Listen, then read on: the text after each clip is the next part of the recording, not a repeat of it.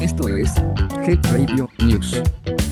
Las noticias de salud que te interesa saber. 25 de abril de 2023. La voz de este podcast es generada por computadora. Health Radio, el podcast de la salud. 1. En una nota de la Secretaría de Salud se indica que la alimentación saludable reduce el riesgo o evita la diabetes gestacional en mujeres embarazadas, ya que la intolerancia a la glucosa durante el embarazo se asocia con mayor posibilidad de enfermedad cardiovascular y de problemas para el feto el estricto monitoreo de la glucosa en sangre e intervenciones nutricionales durante el embarazo mejoran la salud de las mujeres, permite el control o evitan la diabetes gestacional y las complicaciones en el feto, dijo la coordinadora del Departamento de Nutrición y Bioprogramación del Instituto Nacional de Perinatología, Otilia Perichart Pereira.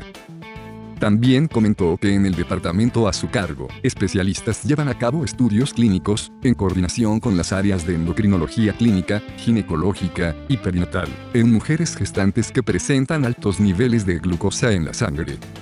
Este es un problema que se asocia con mayor riesgo de diabetes tipo 2 y enfermedad cardiovascular en la madre y obesidad en sus hijos.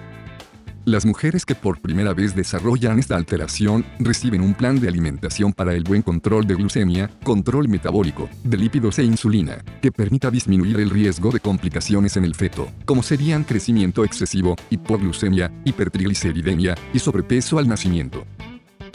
También evita complicaciones a la madre, sobre todo preeclampsia, hipertensión arterial y diabetes tipo 2 detalló que 30% de las mujeres embarazadas que se atienden en el IMPER presentan diabetes gestacional. Comentó que el IMPER cuenta con el programa de nutrición clínica en el que participan especialistas en endocrinología, nutrición, psicología y enfermería. De esta forma, las pacientes reciben atención integral, consejería intensiva y educativa en la selección y preparación de alimentos para lograr una alimentación saludable durante el embarazo explicó que la evaluación nutricional y de alimentación a mujeres gestantes la realiza el personal de nutrición clínica especializado en el área perinatal del INPER y toma en cuenta aspectos socioculturales, metabólicos y ganancia de peso para detectar los principales problemas de nutrición y dar solución con un esquema y suplementación individualizado y saludable.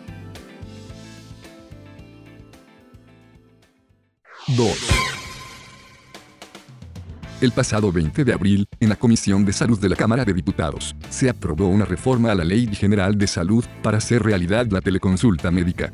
Es decir, la prestación de servicios de salud a distancia mediante plataformas digitales. Este hecho representa un avance histórico para la modernización del sistema de salud en México, en beneficio de los usuarios. El proyecto consiste en 1 teleconsulta médica que se define como la prestación de servicios de atención médica a distancia que se realiza con el apoyo de las tecnologías de la información y comunicaciones. 2. Las instituciones del Sistema Nacional de Salud y prestadores de servicios de atención médica a distancia podrán brindar el servicio de teleconsulta médica bajo la rectoría de la Secretaría de Salud y en términos de los lineamientos que ésta expida. 3 se procurará el acceso progresivo a los servicios de teleconsulta médica para toda la población, con independencia de su condición laboral o derecho a audiencia. 4. La teleconsulta médica no sustituye la atención presencial, sino que debe desarrollarse en forma complementaria y coordinada. En todos los casos, se requiere la autorización previa y el consentimiento informado del paciente o de su representante o tutor. 5. Los profesionales de la salud que brinden el servicio de teleconsulta médica tendrán la obligación de determinar cuando el paciente requiera una atención médica presencial y referirlo de manera inmediata al establecimiento de salud más cercano en caso de urgencia. 6. En caso de epidemia de carácter grave, peligro de invasión de enfermedades transmisibles, situaciones de emergencia o catástrofes que afecten al país, la teleconsulta médica podrá usarse como medida para prevenir y combatir los daños a la salud. 7. La Secretaría de Salud determinará los servicios de atención médica que pueden ser prestados por medio de teleconsulta médica. Lo anterior, garantizará la atención preferente a servicios de teleconsulta médica para los grupos vulnerables, comunidades indígenas, adultos mayores, personas con discapacidad y personas con enfermedades crónico-degenerativas. La Secretaría de Salud emitirá los lineamientos correspondientes para la prestación de servicios de teleconsulta médica, en los que se incluirá el desarrollo de estándares de calidad, la formación y capacitación del personal de salud, el desarrollo de la infraestructura tecnológica necesaria, la certificación profesional y acreditación de establecimientos, los mecanismos para obtener el consentimiento informado de los pacientes, el registro de la información en el expediente clínico del paciente, los mecanismos para garantizar la protección, seguridad, integridad y disponibilidad de datos personales y sensibles de los pacientes, así como la confidencialidad de su diagnóstico y tratamiento. El régimen de responsabilidades para el personal de salud. En Health Radio, te mantendremos informado de este importante avance en el sector salud. Agradecemos al diputado Héctor Jaime Ramírez Barba por ser un impulsor y promotor de este y otros temas, y que junto con muchos otros profesionales del sector buscan la transformación digital del sector salud en México, en beneficio de la población mexicana. Nota tomada del perfil de LinkedIn del diputado Héctor Jaime Ramírez Barba. 3.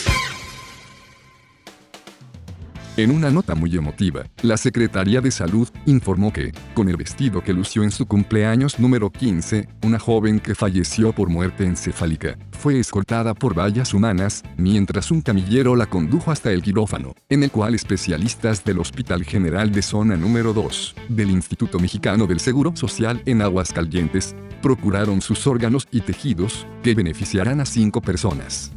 La procuración es el proceso de obtención de órganos y tejidos para trasplante. Gracias a la donación altruista de los padres, cinco personas resultarán beneficiadas. De tal manera que se procuraron hígado, riñones y córneas de la menor. El personal de salud hizo un sentido reconocimiento a la paciente y toda su familia, que estuvieron presentes al momento de ingresar al quirófano, donde fue posible realizar la procuración de los órganos. La doctora Sofía Osorio Quintana, que es la coordinadora hospitalaria de donación de órganos y tejidos del Hospital General de Zona número 2, destacó que ambos padres optaron por la donación y así cambiar la vida de cinco pacientes en lista de espera. Los órganos y tejidos procurados se asignan a personas compatibles con los donadores, de acuerdo a la lista nacional de espera, que está a cargo del Centro Nacional de Trasplantes. Para ser donador voluntario de órganos y tejidos, cualquier persona que así lo desee puede consultar la página de internet del Centro Nacional de Trasplantes o visitar la página del IRS destinada a donación de órganos, donde se podrá registrar para acreditarse como donadora voluntaria. Encuentra los links en el detalle de este episodio de noticias.